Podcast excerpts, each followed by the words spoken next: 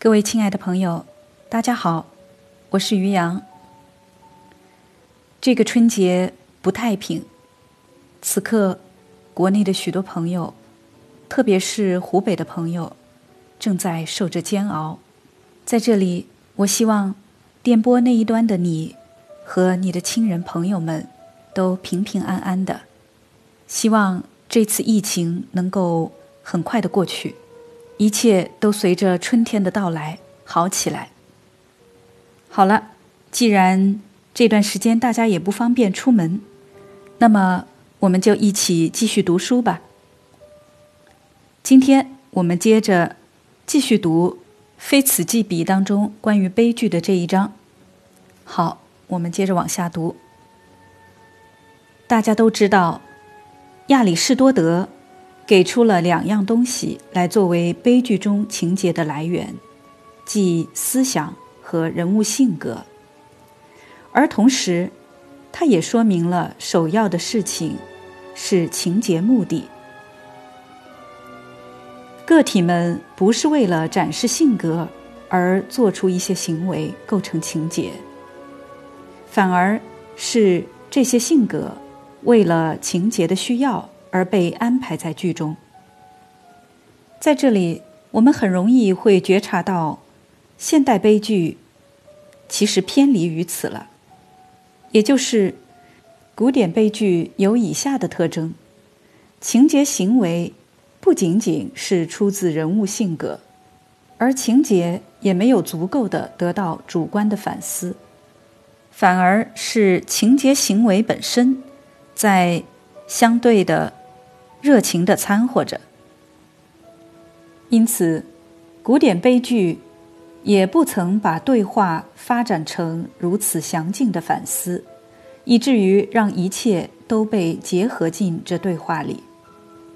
在独白和合唱当中，它真正有着那些对话的补充环节。也就是说，不管是合唱更多的。趋近叙事的实体性，还是趋近抒情的奔放，它不会被吸收进完全的个体性之中，而是会展现出更多的东西。独白的部分更集中于台词，也不会混同进情节和处境当中，而是会表现出更多的东西。在古典悲剧中。情节自身包容了一个叙事环节，它既是事件，又是情节。之所以如此，其原因是在于古代世界中并没有具备完全的自我意识和反思的主体性。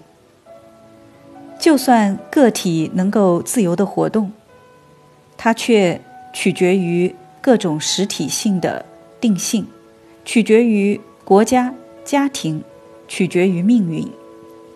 这些实体性的定性，在希腊悲剧及其真正特征属性中，是那些真正命运攸关的东西。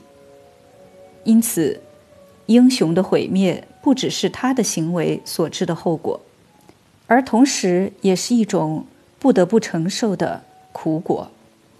与此相反。在现代的悲剧中，英雄的毁灭，并非真正是这样的一种承受，而是个体主动的作为。因此，处境和性格特征在现代，真正的是占主导位置的东西。悲剧的英雄在自身之中有着主体性的反思，这种反思。不仅仅让他反思出每一种与国家、家族和命运的直接关系，甚至常常也让他反思出他自己从前的生命。我们所关注的东西，是作为他自己的所作所为的他的生命中的某一个特定环节。基于这个原因，悲剧在场景和对话中。能够完完全全的被表达，因为彻底的没有其他的牵绊存在了。因此，现代悲剧没有叙事的前景，没有叙事的遗留物。英雄站起来和倒下，完全是在他自己的行为之上。这篇简短，但是又阐述的足够彻底的文字，对于去说明古典和现代悲剧之间的差异，将会有重要的意义。我认为这种差异是非常重要的。这差异的本质，就是关于悲剧性的罪的差异。如我们所知，亚里士多德要求悲剧英雄需要具备罪过，但正如情节在希腊悲剧中是主动行为和被动承受之间的一种中间物。那么，罪也是这样一种东西，并且在那之中有着悲剧冲突。然而反过来，主体也就是剧中人物，越是多的获得了反思精神，这个人物就越是看到了他自己。就好像悲剧人物贝拉吉乌斯，终于看到他的所谓的罪。也是具有伦理性的悲剧，就处在这两种极端之间。如果个体根本没有任何的罪，那么那种悲剧性的兴趣所在就消失了，因为在这样的情况下，悲剧性的冲撞冲突就被减弱了。相反，如果他有着绝对的罪，那么。他就不再会在悲剧的意义上让我们感兴趣。因此，我们的时代努力追求去让所有那命运攸关的东西都在个体性和主体性之中得以脱胎换骨。这无疑是一种对悲剧的误解。我们不想对英雄的往昔有任何的了解。我们把他的整个生命。都作为他自己的所作所为，而放到了他的肩膀上，使得他能够去承担这一切。但因此，我们也就把他的审美上的罪，转换成了一种伦理上的罪。于是，我们悲剧的英雄变坏了，而邪恶真正的成为了悲剧性的对象。但邪恶。不具备任何审美上的兴趣，而原罪也不是一个审美上的对象。这种误解的努力是有根源的，因为我们整个时代都在倾向于喜剧，而喜剧恰恰是隔绝的。当我们想要在这隔绝中确立起悲剧的作用。那么，这悲剧的整个基础就是邪恶的，而不是那种自身有着模棱两可的无辜性的悲剧性的罪。如果我们在现代文学中环顾一下，要找到一些例子并不难。比如说，格拉贝的《浮士德和唐璜》一书，以多种方式看都是天才之作。这部著作其实就是建立在邪恶之上的。然而，为了不以个别文本作为辩论的依据，我还是更愿意在整个当代的普遍意识中展示一下这个观点。如果我们想要描述一个这样的个体，他的不幸童年对他造成了如此恶劣的影响。以至于这些童年印象导致了他的毁灭，那么这样的一种描述就根本不会吸引我们这个时代，并且这自然不是因为这一描述处理的不好。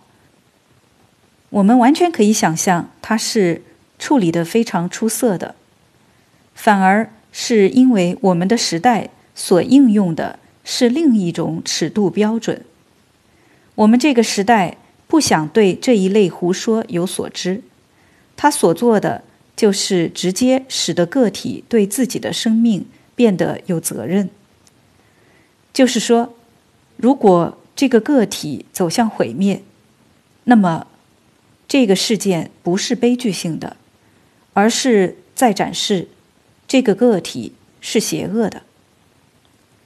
人们现在会以为，我有幸所处的时代必定是一个诸神的王国了。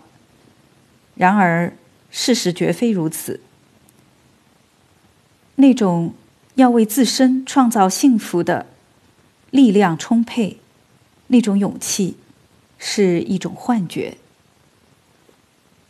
并且，因为这个时代失去了那种悲剧。所以，他赢得了绝望。在悲剧之中，有着一种忧伤和一种疗伤力量，这本是一个人所不应该忽视的。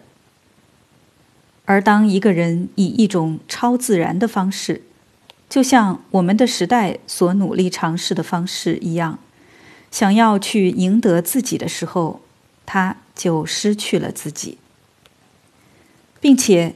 他变得滑稽可笑。每一个个体，不管他本来是什么，他还是上帝的，他还是他的时代的，他的人民的，他的家族的，他的朋友的孩子的。只有在这些关联之中，他才有着自己的真相。如果在这整个他的相对性中，想要作为绝对的，那么它就变得可笑。有时候我们在语言中碰到这样的一个词，因为语法句法关系，我们在一种特定的格之中常要用到它，到最后它竟然被弄得独立出来，就好像是在这一格中的副词。现在，对于内行人来说，这样一个词一了百了的有着一个重音和一个缺陷，这是他所永远。也无法去掉的。假如明明已经如此，他还是要求去成为一个名词，并且想要贯通所有五个格的变化，那么这就真是滑稽了。个体的人被从时代的子宫里取出来，如果他想要在这种巨大的相对性中作为绝对的。这也许是很艰难的，那么他的情形也是如此。相反，如果他放弃这一要求，那么他就会是相对的。这样，他正是因为这个原因，就有着悲剧性。尽管他是最幸福的个体。说真的，我甚至想说，如果人不具备悲剧性，他真的谈不上是幸福的。悲剧在其自身之中有着一种无限的温柔。从审美上看，它相对于人的生命，真正就是那种神圣的恩典和慈悲所示。甚至它还要更温和。因此，我要说，它就像是一种母爱，哄着那忧愁的人入睡。伦理是严格和尖利的，因此，如果一个罪犯在法官面前为自己辩护，说他的母亲有着偷盗倾向，尤其是在他肚子里怀着他的时候有着偷盗倾向，那么法官就会去获得一份健康部的关于他的精神状况的说明，并且认为真正的贼是眼前这个人。而不是他的母亲。由于我们这里谈的是个罪犯，那么这个罪人肯定是逃不进审美的庙宇的。然而，审美这座庙宇还是会对他有着一种言辞的抚慰。不过，对于这个罪人而言，寻求进入审美之庙的路却是不对的，因为。他的路不是把他导向审美，而是应该导向宗教。审美是他的依据。如果他现在去抓着审美，那么这种做法在他这里就会成为一种新的罪。宗教是父爱的表达，因为它在自身之中有着伦理，但伦理的成分在这里是被缓解了的，并且借助于什么呢？除了借助于那同样的把自己的温情给予了悲剧的东西，除了借助于连续性，还会是什么呢？然而，由于审美是在罪恶的深刻反对面被确立之前给出这种休憩，而宗教则是在这种对罪的深刻反对被看见，在急剧的害怕当中被看见之后，才给出了这种休憩。罪人将一种普遍的罪置于自身。这就是在他几乎瘫倒在这普遍的罪恶之下的这一瞬间，因为他只是感觉到，他变得越是有罪，被拯救的希望就越大。在这同一个可怕的瞬间，安慰就在这样的一个事实中显示出来。这是那普遍性的罪恶，而这种罪恶性。在他的身上也确立出了其作用，但这种安慰是一种宗教性的安慰。而且，如果一个人认为他可以沿着除这条路之外的其他途径，比如说借助于审美性的挥发，来达到这一安慰，他就是在徒劳的自以为取得了这种安慰。而事实上，他并没有真正的得到这安慰。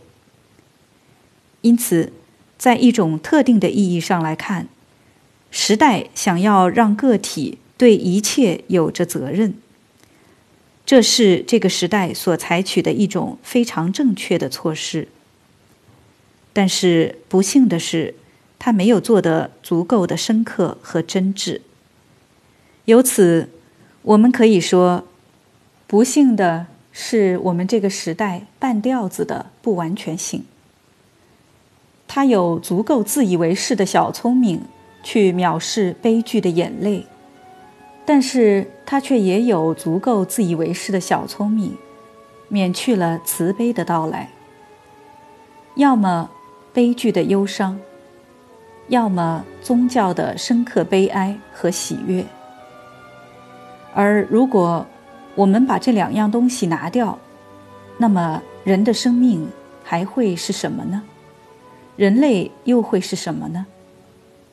或者说，对于一切来自那个幸福的希腊民族的东西，难道这不是决定性的特征吗？